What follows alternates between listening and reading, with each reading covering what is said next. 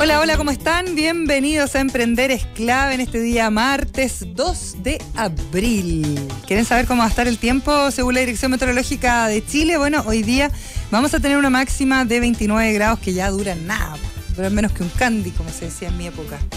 ¿Conocieron los candy usted alguna vez lo vio? Todos estos millennials, que, o menos, menos que millennials que tenemos detrás del vidrio, ¿ah? Eh, vamos a tener una máxima de 29 grados. Hasta ahora tenemos casi 21 grados en la capital. Eh, bajan las temperaturas bastante para este miércoles y jueves, llegando solo a 23 grados de máxima en la región metropolitana el jueves. En La Serena están con 19 grados de máxima y cielos parciales, eh, buenas condiciones climáticas en general a lo largo y ancho de nuestro país. Estaba leyendo hoy día una columna de opinión, más bien una carta al director que aparece en el diario La Tercera respecto a la discusión de la reforma tributaria. Y es que sabemos que las conversaciones están bastante entrampadas a pesar de las reuniones políticas y también todo el lobby político que se ha intentado hacer en el Congreso. Lo cierto es que hay varios que se han visto medios algo así como perjudicados, podemos decir, por la reforma del gobierno anterior. Hay que decir que ni siquiera los contadores eh, podían entender de manera clara y absoluta ciertas eh, metodologías que se presentaban en esa reforma. Y hace algunos días eh, estábamos todos súper atentos a qué es lo que decía cada gremio empresarial o de emprendimiento, hablando de legislar respecto a una nueva reforma tributaria, ¿ya? está entrampado en el Congreso, como les digo, pero hay una carta bien interesante que mandan hoy día, fíjense, eh, representantes de distintos sectores, por, ejemplo, a Cipla, Salmón Chile, a CIMET, eh, a Primin, a Primin, eh, la NAC, bueno, varios, eh, organismos que representan distintos sectores de la economía y distintos sectores productivos de Chile, más pequeños, por decirlo de alguna forma. Bueno, Salmón Chile obviamente es, tremendo y la industria salmonera en Chile es tremenda, pero también hay representantes de industrias eh, del metal, eh, ligadas a la minería, ligados, bueno, a la salmonicultura, ligados al agro, etcétera, etcétera. Y ellos dicen que están convencidos de que en Chile necesita desarrollarse definitivamente una reforma tributaria que lo que apunte es a que haya más inversión, más innovación y obviamente más crecimiento económico. Eh, ¿A qué apelan en esta carta? Bueno, a lo que se ha apelado varias veces y que hemos tenido incluso gente experta hablando acá en el programa que tiene que ver con simplificar los procesos y poder em, contar con un sistema tributario que esté acorde a los desafíos que tenemos hoy día, con la cantidad de tecnología que estamos manejando, con em, un servicio de impuestos internos que está bastante a caballo eh, y que está completamente digitalizado, con un eh, gobierno y un Estado que está entrando al mundo de la digitalización completamente, obviamente uno piensa que eh, habría que alzar la voz para tener cada vez eh, un sistema tributario más sencillo, más simple, incluso único en algunos segmentos y en algunos casos. Em, una buena reforma tributaria, dicen los representantes de estos sectores económicos, es positiva para las grandes empresas, pero también para las medianas y las pequeñas empresas y a la sociedad en conjunto. Entonces, para eso hay que abrir la conversación, hay que modernizar la forma en que se pagan los tributos, poner como protagonista un crecimiento que sea sostenible en el tiempo em, y obviamente desde la fuerza gremial lo que se solicita en esta carta es eh, aprobar al menos la idea de legislar. Porque una vez aprobada la idea, la idea de legislar, obviamente se puede citar a distintos representantes como estos mismos que están entregando esta carta a los medios de comunicación para poder conversar respecto a cuál es este camino que hay que tomar para poder obtener consensos, para poder eh, llegar a la mejor fórmula para todos los sectores. Y es por eso que se insta por parte de todos estos gremios a los parlamentarios a que efectivamente se pueda eh, propiciar un diálogo y que la oportunidad está hoy día sobre la mesa. Estamos a puertas eh, de la reforma tributaria. La reforma tributaria, hay que decir, está viviendo horas clave. Los parlamentarios opositores se reúnen eh, con el ministro Felipe Larraín para poder entregarle ciertos eh, lineamientos. Hay un ultimátum sobre la mesa político y la verdad es que entra en un momento crítico, podríamos decir. Es por eso que hoy destaco esta carta en el diario La Tercera, porque lo cierto es que si bien se ha hablado mucho respecto a los beneficios que se le entregaría a las grandes empresas, eh, hay varios puntos y aspectos que yo creo que son súper, súper importantes de eh, mantener en consideración y relevar, y donde la SECH ha hecho, un, tremendo trabajo que tiene que ver con la pequeña y la mediana empresa y que hoy día están metidos en un sistema tributario que es bastante, bastante complejo. Eh, un nivel de complejidad menor por ejemplo, haría que uno pudiera manejar todos sus impuestos y sus tributos sin un contador, como se hace en Estados Unidos, eh, sin ir más lejos. Y por lo tanto, em, hay varias dudas respecto a cómo se está planteando esta discusión y si es que ha pasado a ser netamente una discusión política y ver quién es que tiene más fuerza dentro del Parlamento, que sabemos que no hay mayoría del gobierno, o eh, realmente una conversación que aporte y que sea un incentivo para que más personas puedan emprender y convertirse en pequeños y medianos empresarios. Vamos con la agenda diaria. Agenda diaria. Emprender es clave. Calidad Cloud es un software dedicado a la administración y gestión de la calidad de las obras. En palabras simples va midiendo un poquito en tiempo real cómo son los procesos de construcción, ¿ah? que generalmente se atrasan. Se han dado cuenta que como que siempre hay problemas ahí con, con, el tema de la obra en sí, así que vamos a hablar de eso. Y también vamos a hablar de un emprendimiento de biociencia único en Chile llamado Proterabio, formado por un grupo de jóvenes biotecnólogos, una plataforma de inteligencia artificial, que es la primera tecnología en nuestro país y también en Latinoamérica que permite diseñar eh, proteínas para mejorar la calidad de los alimentos. Incluso eh, me decían que han trabajado con la gente de The Not Company. Emprendimiento del día.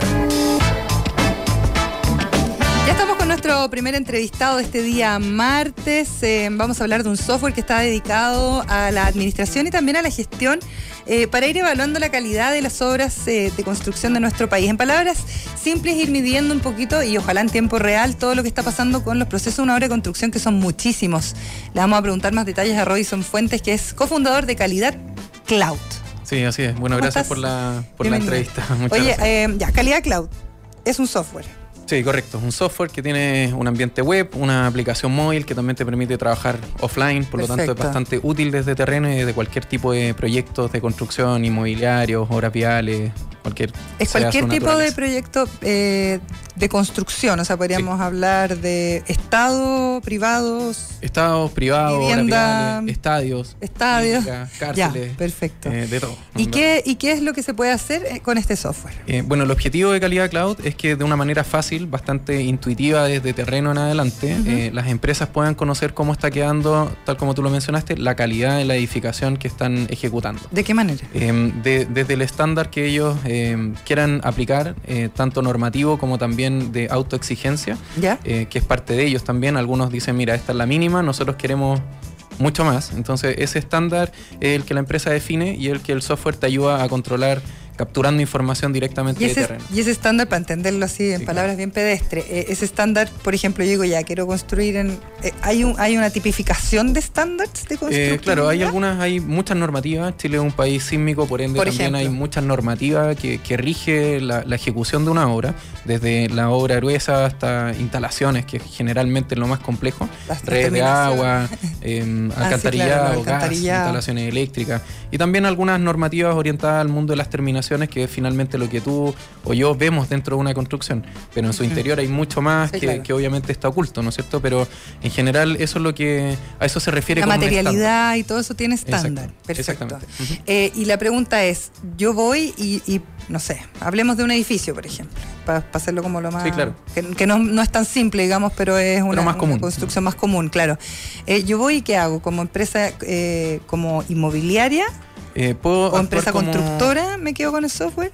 Puedo actuar de las dos maneras. Eh, en algunos casos nos contrata la inmobiliaria, que es para que, para que ellos se puedan cerciorar de que la empresa constructora está cumpliendo con, lo, pactado, ¿ya? Y en algunos otros casos nos contrata la constructora para poder hacer una autogestión de ellos mismos, es decir, una, un autocontrol, un auto O sea, control de la gente que está participando en la construcción, viendo si es que efectivamente los materiales o se cumple con cierta... Si es que lo que se está ejecutando en un terreno cumple con lo que se diseñó como proyecto y cumple con el estándar que en este caso, si fuera constructora, el mandante me está exigiendo. ¿Y cómo funciona con inteligencia artificial? ¿Cómo sí. Hoy en día una foto al, cemento? no, es bastante.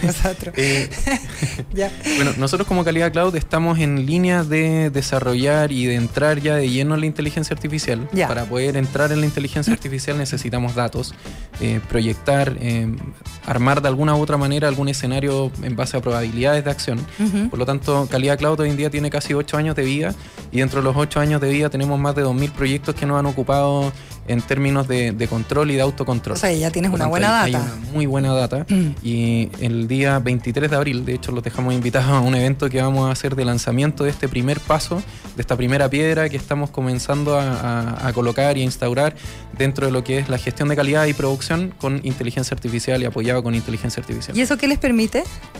¿Para dónde va el desarrollo? Eh, el desarrollo está enfocado que en relación a tus aciertos y errores dentro de tu mismo proyecto y tu historia como empresa, eh, nosotros te podamos decir, eh, en base a esta data, probablemente tu proyecto no va a terminar en diciembre como esperas que termine, o probablemente va a terminar en noviembre antes de la fecha pactada que tú estimas. puedes tener problemas aquí en esta, en esta área, en esta área, en esta área. Y guiarte un poco o sea, te conviertes como una especie como de asesor de asesor en línea, en, línea, en tiempo real, digamos, con data y con historia y con escenarios que son muy particulares tuyos, porque en este caso dentro de Calidad Cloud hay casi 80 empresas que nos ocupan de distintas magnitudes eh, por lo tanto, probablemente si yo soy una empresa pequeña, tengo uno o dos proyectos como historia, esa es mi historia, por lo tanto es mi escenario. Sí, por supuesto. Entonces en eso nos estamos centrando y el día 23 de abril vamos a lanzar esta primera piedra, que para, para poder lanzar esta primera piedra, un gran edificio que probablemente va a venir con este desafío, mm. es que eh, nosotros primero tenemos que estandarizar el idioma y enseñarle al mundo de la construcción qué es lo que significa este famoso concepto de la construcción 4.0 que es lo que mucho se menciona en el rubro, con la digitalización de la ¿Qué es la construcción 4.0? Eh, bueno, desde el Estado en adelante hay una suerte de, convergencia en que el, rubro de la construcción se tiene que profesionalizar con ayuda de la digitalización.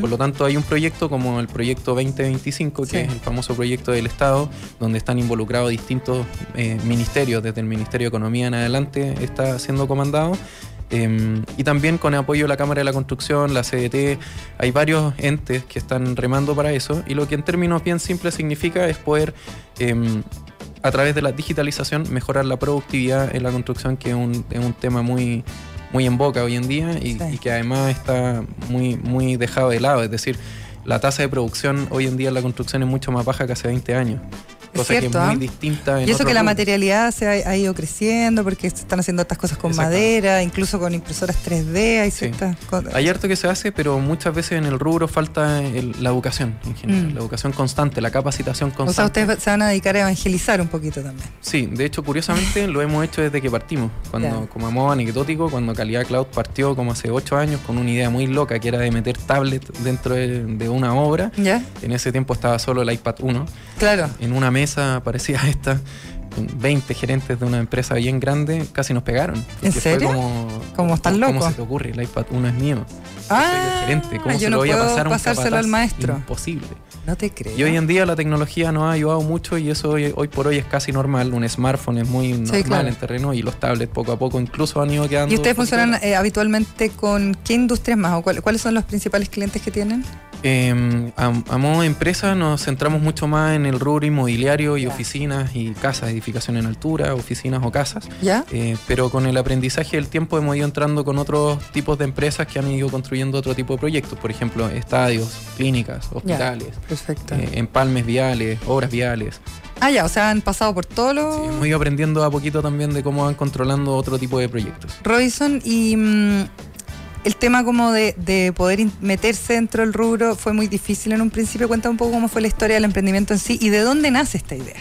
Eh, bueno, la idea nace con varias cosas. Generalmente una idea uno dice como uno se imagina que alguien está en la playa y de repente se te ocurrió algo.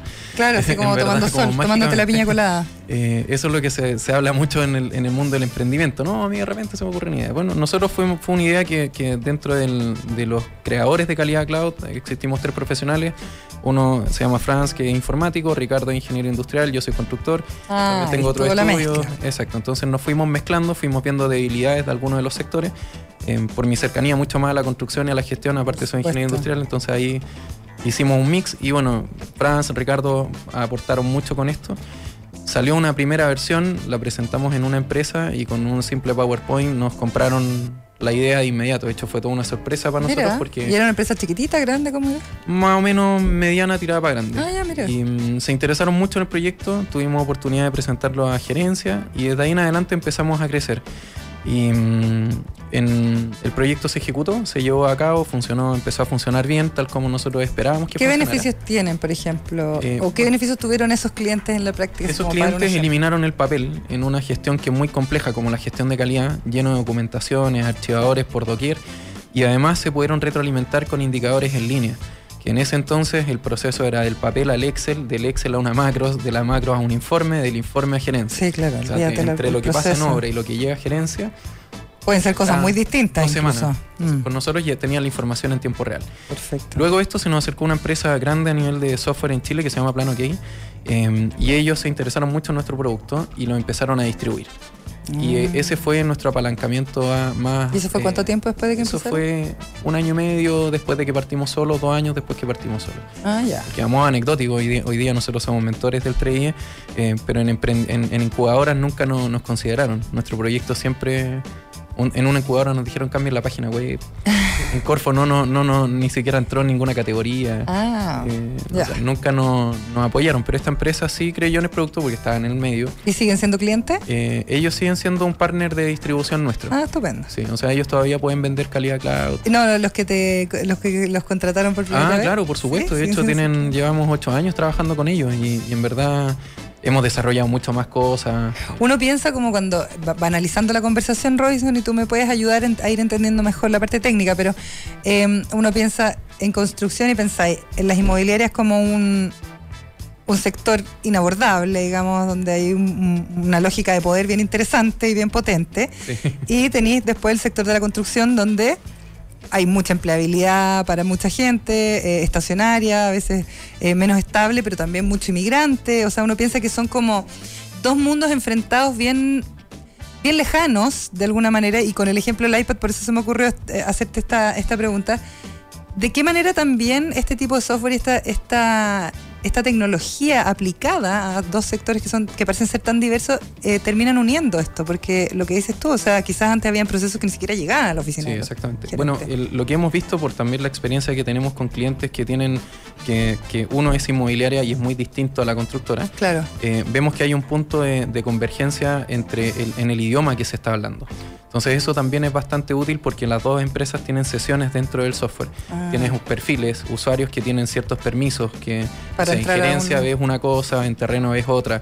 Tenemos distinto una, gama de una montonera de, de, permisos que puedes ir configurando a través de perfiles de usuario y eso te permite poder estandarizar el idioma que es lo más complejo hoy por hoy. O sea, cuando una constructora te manda un informe a ti como inmobiliaria, probablemente tú no, vas a entender lo que te quiso explicar. Claro. Pero cuando las dos partes se juntan antes del proyecto, estandarizan el idioma, eso ya es bastante eh, útil. Por eso que toman software que, puedas estandarizar. Oye, una vez que eh, tienen este, este partner para vender y todo, ¿qué, cómo fue creciendo el negocio? ¿Qué fue lo más difícil? Eh, y, qué ha sido lo más eh, agradable de, tener este emprendimiento? Eh, lo más difícil es poder empezar a entender cómo atender a tus clientes. porque una cosa es vender, la otra cosa es tener un muy buen producto, que probablemente puede ser muy bueno un Ferrari, como nosotros generalmente ponemos el ejemplo. pero si no tenemos quien maneje ese Ferrari, es bien complejo. Entonces mm. tuvimos que aprender un poco, aparte de la parte técnica de la construcción, del software y todo, tuvimos que aprender bastante bien cuál es la cómo, cómo hacer una buena gestión de atención al cliente, cómo capacitar a un cliente, cómo hacer un seguimiento a un cliente. Mm. Y eso yo creo que en el mundo del emprendimiento y más bien software claro, eso toma tiempo. Exacto, que son bastante técnicos, eh, es difícil ir aprendiéndolo porque a veces uno llega a una empresa y ellos son como los reyes de todo. Sí. Y, llega alguien así de veintitantos años. Vamos a de repente una tecnología nueva que tienes que aprendértela. Me imagino que en términos como culturales dentro de la empresa genera un, poquito de roce. Eso es un poco complejo, pero afortunadamente lo hemos ido aprendiendo bastante bien. También, por supuesto, no hemos caído, no, hemos tenido problemas, hemos aprendido también a, tener que ir a reuniones a, pedir disculpas en algunos casos. Eh, y eso también es válido, es parte del proceso del emprendimiento. Oye, Robinson, antes que me digas lo más agradable de emprender, eh, cuando llegaron a un, minuto en que ya no tienen Valle de la Muerte, viven siempre con esa amenaza, o sea, yo creo que todos los emprendimientos viven de alguna u otra forma con cierta amenaza, pero ¿cómo están hoy día como negocio? Eh, Hoy día, eh, del punto de vista comercial y económico, estamos bien, estamos con una, con una eh, espalda más o menos sólida. En verdad, ya llevamos ocho años casi de, trabajo, así que. ¿No tuvieron que recurrir a capitalizar ni a.? No, nunca. Afortunadamente, nunca. Y, en eso sí me puedo sentir como súper como orgulloso un poco, porque a pesar de que no, no tuvimos nunca el apoyo de fondos como. Mm. público, externo, claro. Emprendedoras, o sea, incubadoras, perdón. No, nos sentimos bastante bien porque hemos ido armando cajas solos. Eh, ahora eso ha sido todo sangre, sudor y lágrimas. Por supuesto. En el fondo muchas veces de repente los dueños a veces no te pagan, no, no, no, nos pagábamos sueldo, hacíamos movimientos de plata, oye, invirtamos esto acá. Claro. Y lo bueno, y aquí me enlazo con tu otra, con tu pregunta anterior, es que nosotros tres, Franz, Ricardo y yo somos bien amigos, somos amigos desde el primer año de la universidad. Ah, ya. Sí, en verdad nos conocemos hace mucho tiempo y hemos vivido muchas cosas también juntos. Éramos, hacíamos deporte, em, nos tocaba viajar por ciertos lugares por el deporte de la universidad. Y entre los tres nunca hemos sido muy ambiciosos económicamente, eh, pero sí eh, a nivel profesional hemos sido como ambiciosos. Nos encantaría poder ser líderes de, mercado, a pesar de que algunos nos dicen, sí, ustedes son los líderes, nosotros como que no nos gusta...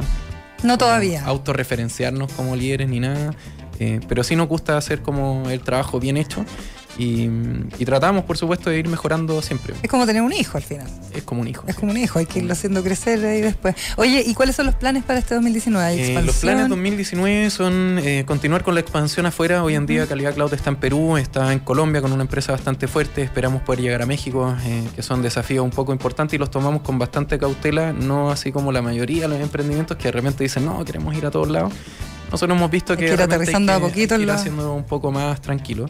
Eh, seguir posicionándonos mucho más acá en Chile y entrar de lleno en la en, utilizar el dato que tenemos. Para nosotros el dato es, muy duro y lo hemos visto con otras empresas medios, como por ejemplo el retail. Hoy en día es uno de, de los focos que nosotros queremos seguir, porque en el fondo ellos eh, han tenido un crecimiento muy grande a través de la utilización del dato de manera más numérica, matemática, sí, claro. apoyar. De Big Data, Smart Data. exactamente. Oye, pero ese paso ya, ya están ahí, pues. Sí, está, ahora nosotros sí, pero tenemos que empezar a colonizar, evangelizar dentro del mercado, que, no es muy simple porque muchas veces en gerencia se habla de la digitalización de la construcción, pero en mm. obra hablamos del hormigón, el fierro y el montaje. Sí, pues exactamente, son dos mundos muy... Son mundos distintos que hay que tratar ahí de... Oye, ¿tienen un Twitter calidad Cloud. Sí. Porque lo estoy viendo acá y tiene el sitio web igual. Todas nuestras redes sociales son Calidad Cloud, Facebook, Instagram, Twitter, LinkedIn. Me encanta el nombre. Web, calidadcloud.com. Súper bueno. sencillo, simple, bien, súper bueno. ¿Y te si funciona para todos los idiomas? Eh, Casi. Funciona para... Robinson Fuentes, cofundador de Calidad Cloud, muchas gracias por venir. muchas gracias a ti, Elena, por Nosotros vamos a hacer una pausa y seguimos con Emprender Esclave. Estamos de vuelta con Emprender es clave por la 92.9. 11 de la mañana con 32 minutos. Estamos con una ingeniera en biotecnología la que voy a presentar de inmediato, Francia Navarrete. ¿Cómo estás? Muy bien. Eres gerente de operaciones de Proterrabio. Protera Bio. Protera Bio, ya, Protera Bio. Eh, yo la verdad es que ni siquiera voy a presentar Protera Bio porque la verdad es que yo no desconozco completamente este tema, pero me gustaría que tú nos explicaras de qué se trata este emprendimiento que sé que es un emprendimiento vinculado a la biociencia, pero habría que explicarlo en las palabras más simples posibles para que la gente lo entienda para que yo también lo pueda entender, digamos. Ok. Protera Bio es un emprendimiento biotecnológico, como tú dices, que se encarga de hacer diseñar proteínas funcionales para la industria alimenticia. Ya. Como por ejemplo, ¿tú conoces el tema de la intolerancia a la lactosa? Lo conozco. Ya, entonces para tratar las leches y productos lácteos para que sean sin lactosa, en realidad lo que se le hace es añadir una proteína que tiene la capacidad de romper la lactosa en azúcares y eso tú lo puedes consumir. Ah, ya, perfecto. Eh, ¿Es verdad que trabajaron con los chicos de The Not Company? no? hemos trabajado en colaboración, pero sí nos conocemos porque pasamos por el mismo, la misma incubadora, que es Indivayo. Ah, Nosotros tuvimos un batch antes que ellos y ellos pasaron al programa siguiente. Ah, perfecto, ya. Eh, ¿De qué manera se utiliza finalmente, porque esto es un proyecto bastante ligado a la ciencia, como lo estábamos diciendo, pero de qué manera se usa también la inteligencia artificial? Porque yo sé que ustedes manejan un modelo que es un modelo de... Em, em, se llama MADI, pero es Molecular Affinity Dynamic Interface.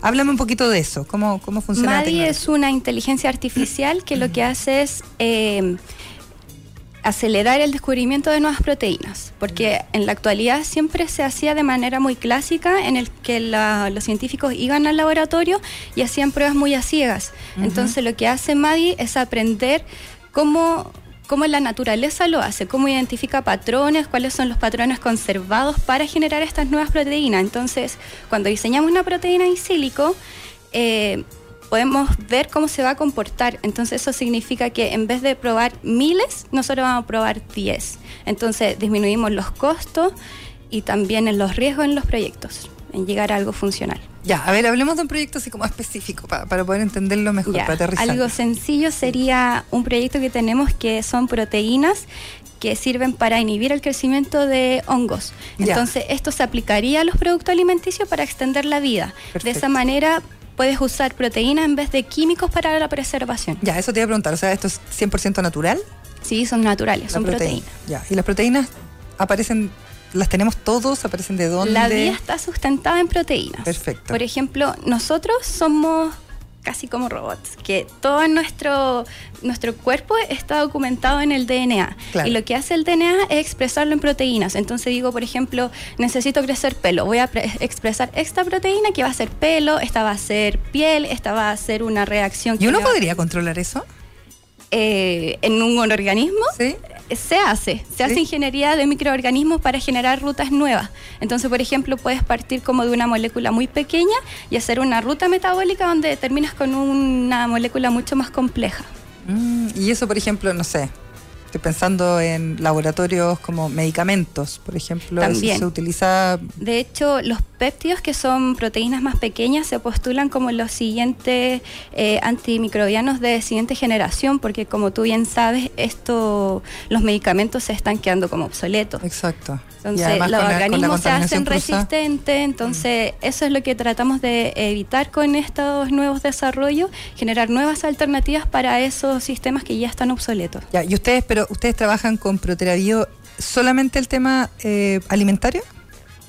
En realidad es que cuando estás en la industria hay varios tópicos que se empiezan a mezclar. Por ejemplo, tenemos este proyecto que es el antimicrobiano y que también se podría aplicar perfectamente en la industria cosmética, porque son como cosas muy similares al final de los procesos. Sí. Es verdad. Mm. Ya, y, eh, pero háblame un poquito como de, porque en el fondo atraviesan con, proterabio a industria alimentaria, cosmética, medicina, ¿o no? Medicina no nos hemos querido meter no Tanto, ya, ok. O sea, solamente cosmética y. Sí, y materiales también. Y materiales. Materiales. ¿Y materiales en qué, en qué Por ejemplo, como lo que podría hacer, todavía no tenemos un proyecto, pero podría ser, por ejemplo, ingeniería en pinturas para que sean como resistentes a ciertas contaminaciones también. ¿Todo eso tiene eh, una patentación de por medio?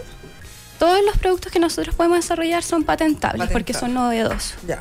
¿Y han hecho el proceso de las patentes? Porque generalmente son las hemos iniciado. largos, ¿no? Sí, exactamente. Entonces lo que hacemos primero es como presentar una como una notificación de que la estamos empezando a procesar. Entonces, eso te da una ventana de un tiempo en el que tú puedes hacer ajustes a tu patente y llegar con el piloto ya terminado.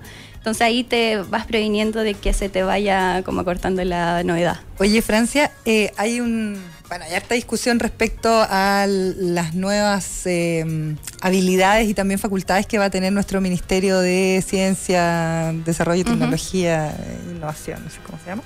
Eh, pero me llama la atención porque tú qué edad tienes, eres joven, súper joven. Yo tengo 25. ¿Viste? Mm. Jovencita, estupenda y además eh, haciendo un emprendimiento que me da la sensación pretende cambiar ciertas lógicas que hoy día existen en la industria alimentaria. Cuéntame un poco eso, que, ¿de dónde nace esta idea? ¿Por qué? Eh, ¿Quién más componen este grupo de El núcleo de la idea empezó 100% académico. Empezamos en la universidad porque notamos esta, este problema que era eh, manejar las proteínas. Y como tienen un potencial tan grande, dijimos, hoy si podemos manejar estas proteínas, podríamos hacer como la nueva generación de procesos industriales, que sean más limpios. Entonces, ese es el problema principal de la industria hoy en día, de los desechos, de que no son tan ecoamigables, etcétera. Entonces dijimos, hagamos este emprendimiento enfocado que resuelva ese tipo de problemas. Y muchas veces eh, también lo que ingerimos tampoco es tan saludable porque viene muy cargado de eh, cosas químicas. Exacto. Mm. Por ejemplo, nosotros tenemos otro proyecto que es eh, ingeniería en aceite. Entonces, Para hacer eh, fabricaciones alimentarias necesitan una cierta consistencia de aceite, que es sólida. Y los aceites vegetales en su mayoría son líquidos. Entonces, para poder solidificarlos, los pasa por un proceso que se llama hidrogenación. Y ese es químico y genera grasas trans, que son súper malas para la salud. Entonces, nosotros tenemos un proceso nuevo que está mediado por estas proteínas y lo que hace es evitar la generación de ese tipo de trans que son malos para la salud. ¿Cuánta gente trabaja contigo, más o menos? Ahora somos 11. 11. personas. Sí. ¿Tienen un laboratorio propio? ¿Cómo funciona? Sí, nosotros eh, implementamos un laboratorio de investigación y está junto con nuestro cowork. Entonces tenemos ahí los dos departamentos y se genera como esta, este trabajo súper bueno. Y apalancado con la universidad. ¿Qué universidad de Chile, no? No, nosotros no, nos salimos en realidad de la universidad. Ah, en Andrés Bello. sí, sí. Nos financiamos con fondos Corfo y después con fondos privados. Ya. ¿Y ese financiamiento con fondos privados cómo fue? ¿Se tuvieron que abrir, a que entrara un inversionista? Sí, sí. Primero empezamos en Chile, lo que era súper raro para el año 2015 porque era difícil encontrar inversionistas. Sobre todo en este tema, claro. Exacto, mucho riesgo. Pero los conseguimos, inversionistas ángeles. ¿En y Chile? después, sí. Mira. Después fuimos aceptadas en este programa de aceleramiento de negocios de biotecnología en Silicon Valley, que es Indivayo, y ahí levantamos también capital. Y con toda esa red de contactos que esa aceleradora nos proporcionó, encontramos más inversionistas y a la actualidad hemos levantado 1.7 millones de dólares. Ah, estupendo. Y con eso tienen eh, su laboratorio y, que, y tienen tienen que seguir teniendo insumos para poder desarrollar la investigación. mantener la operación de la investigación, pero como te digo, eh, nuestra tecnología nos permite hacer prototipos rápido y a bajo costo. Ya, eso, es lo más importante de la Exacto, porque 1.7 millones de dólares para la ciencia en realidad es poco. No es tanto, claro. Exacto. Sí. Oye, ¿y cuáles son los planes que tienen eh, de desarrollo? Bueno, ya me hablaste de varios proyectos que están ahí mm. eh, empezando, algunos que, que, están como idea, pero cuéntame un poquito cuáles son los planes para este año Em, y si es que ya han logrado tener ciertos acercamientos quizás con otros mercados, etcétera, etcétera. Sí, mira, nosotros como tenemos esta tecnología que para nosotros echarla a andar no es tan costosa, lo que hemos empezado a hacer es colaboraciones con empresas que tienen sus proteínas y que las quieren optimizar. Entonces ahí ya tenemos ventas por estas colaboraciones en conjunto. Y además para fines de este año ya queremos lanzar un producto al mercado. Nuestro mercado son otras empresas, entonces nosotros seríamos una empresa de ingredientes que provee estas nuevas tecnologías para la fabricación de alimentos. O sea, directamente entrar al, a que, tu consumidor sea la industria alimentaria. Exacto. Perfecto. Ya, te quiero agradecer, Francia Navarrete, CCO o gerente de operaciones de Proteravío. ¿Dónde hay más información para encontrar de Proteravío? En, en www.proteravío.com. Perfecto. Y también síganos en el Twitter, también. arroba proteravío. Proteravío. Eh, arroba proteravío. Ese es Twitter. Perfecto. Muchas gracias, Francia, por venir. Que te vaya súper bien. Recomendados. Cuando son las 11 con 48 minutos, les voy a recomendar un evento que el próximo 15 de mayo va a llevar a cabo la empresa Comaco. Eh, por tercer año consecutivo, la empresa entrega el premio Green Leaf, una iniciativa que busca reconocer las buenas prácticas en materia de sostenibilidad de las empresas. Ojo con Comaco, ¿ah? que hace rato que vienen haciendo y dando que hablar respecto a eh, la manera en que están innovando para mm, eh, generar procesos dentro de su empresa, para tratar de retener todos los talentos más jóvenes y también eh, para poder darle una cara distinta a eh, su área. Saben que Comaco es una empresa líder en arriendo, reparación y mantención de grúas horquillas. Es una de las pocas certificadas empresas B en nuestro país, para que lo sepan. Comaco, no se olviden. Así que em, comienza este proceso de postulación para premiar a las mejores prácticas de sostenibilidad de las empresas, eh, como les digo, por tercer año consecutivo, Green Leaf. Em, van a seleccionar varias y la idea es que eh, puedan postular todas aquellas que em, tengan la idea de que están en eh, un buen camino, precisamente para eh, mantener la sostenibilidad, para poder generar estos modelos de triple impacto que se les llama hoy en día, pero muchas veces quizás uno es más sostenible y tiene otras prácticas que son bastante parecidas a lo que em, tienen las empresas que están certificadas. Bueno, el premio Greenleaf releva a aquellas empresas que toman conciencia de los desafíos que conlleva el cambio climático y eh, Comaco, por ejemplo, hace rato que está desarrollando su negocio tomando conciencia precisamente de las condiciones que enfrenta el planeta y por lo tanto quiere eh, relevar y también hacer como una especie de posta para que las otras empresas también se lo tomen en serio. Este premio a la sostenibilidad lo puede obtener cualquier firma con más de un año de constitución, atención a todos los emprendedores que nos escuchan, a través de su negocio, también puede ser por los procesos que implementa, por la innovación, dentro de la organización, sus empleados, etcétera, etcétera, todo que tenga que ver con disminuir el impacto en el medio ambiente. Las compañías que busquen no solo ser reconocidas, sino también lograr que su modelo sostenible pueda crecer o ser imitado por otras empresas, pueden escribir a asistente.comaco.cl, comaco con C, comaco, eh, antes del 20 de abril, incluyendo todos los datos de la empresa y una pequeña presentación que describa la iniciativa que quieren eh, postular. En todo caso, hay varias fases que están ahí en el sitio web y em, lo cierto es que eh, va a haber una comisión eh, evaluadora en mayo que va a notificar a los finalistas quienes tienen que asistir a la ceremonia de premiación, la que se va a llevar a cabo, como les decía, el 15 de mayo en el marco de la realización del tercer Green Day, organizado también por la empresa Comaco. Me despido. Sí, hasta mañana será. La clave del emprendimiento está en la 92.9. Entrevistas, datos, actualidad, experiencias y mucho más. Fue Emprender es clave con María Elena Dresel. De lunes a viernes de 11 a 12 del día. En la 92.9. Radio La Clave.